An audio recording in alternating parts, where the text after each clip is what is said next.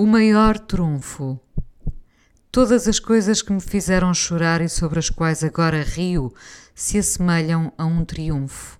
Faço muitas vezes marcha atrás para usar este termo, triunfo ou vitória.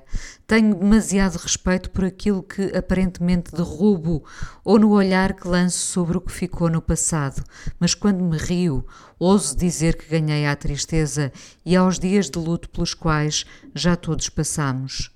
Nunca poderemos rir sobre a perda de alguém, mas poderemos rir sobre a presença dessa pessoa nas nossas vidas. E se sobrepusermos o riso às lágrimas, então ganharemos a subtração da vida. O riso sai-me sempre como trunfo maior da minha cartola.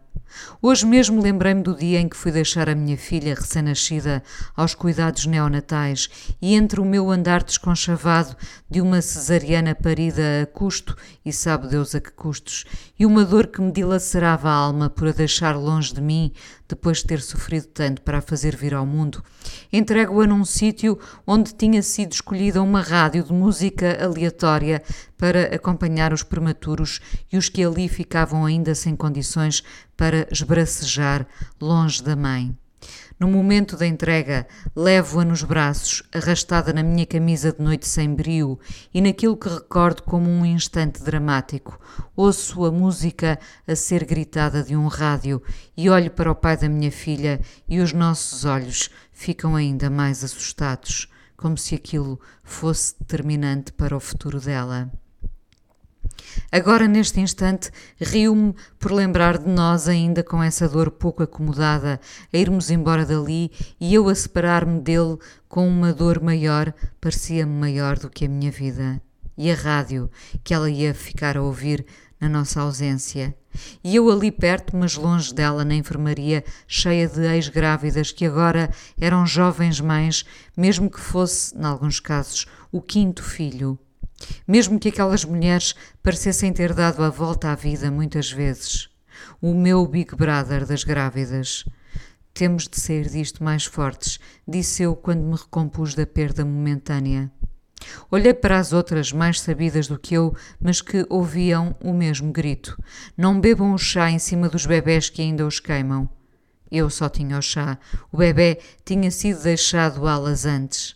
Restava-me agora a inquietação de olhar para o relógio e pensar quando a teria de volta e que música estaria ela a ouvir. É sobre isto que rio, sobre isto tudo.